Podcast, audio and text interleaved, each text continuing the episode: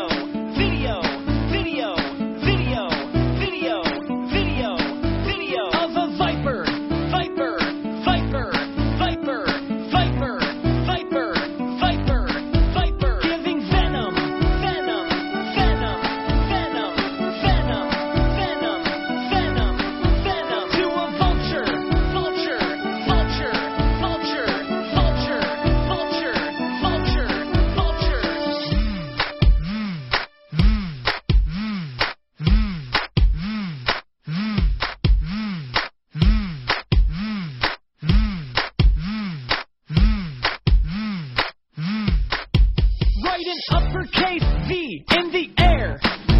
Write an uppercase V in the air. Write an uppercase V in the air.